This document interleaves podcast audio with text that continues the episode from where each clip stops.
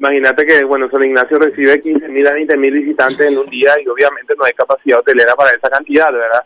Entonces, probablemente si ya no están todos ocupados, están con muy alta ocupación, pero eh, le invitamos a la gente a bajar en la web, a, ver nuestras guías, a pasar por aquí. Tenemos todos los hoteles en San Ignacio y si no es San Ignacio en las ciudades aledañas, sea Villa Florida o San Juan o, o mismo San Cosme, ¿verdad? O mismo Ayolas, donde sí hay una capacidad hotelera más más importante como para ver otras opciones cercanas también, ¿verdad? Eh, por un lado, tienten, está la gente que lo quiere hacer por cuenta particular, otra opción válida puede ser las agencias de viajes también que tienen varios paquetes para Tañarandí y que ellos sí tienen bloqueados, por ejemplo, eh, las habitaciones también para sus pasajeros, ¿verdad? Entonces, es importante ver qué, les conviene, ¿verdad? Inclusive te, te cuento, Alfonso, que hay paquetes de turismo que están haciendo el ida y vuelta, ¿verdad? Eh, hay agencias que están saliendo ese viernes en Asunción con alguna visita por el camino, algunos museos jesuíticos, en, la ciudad de Yaguarón también, y luego eh, y luego están regresando a Asunción después de la actividad principal de Tañarandí,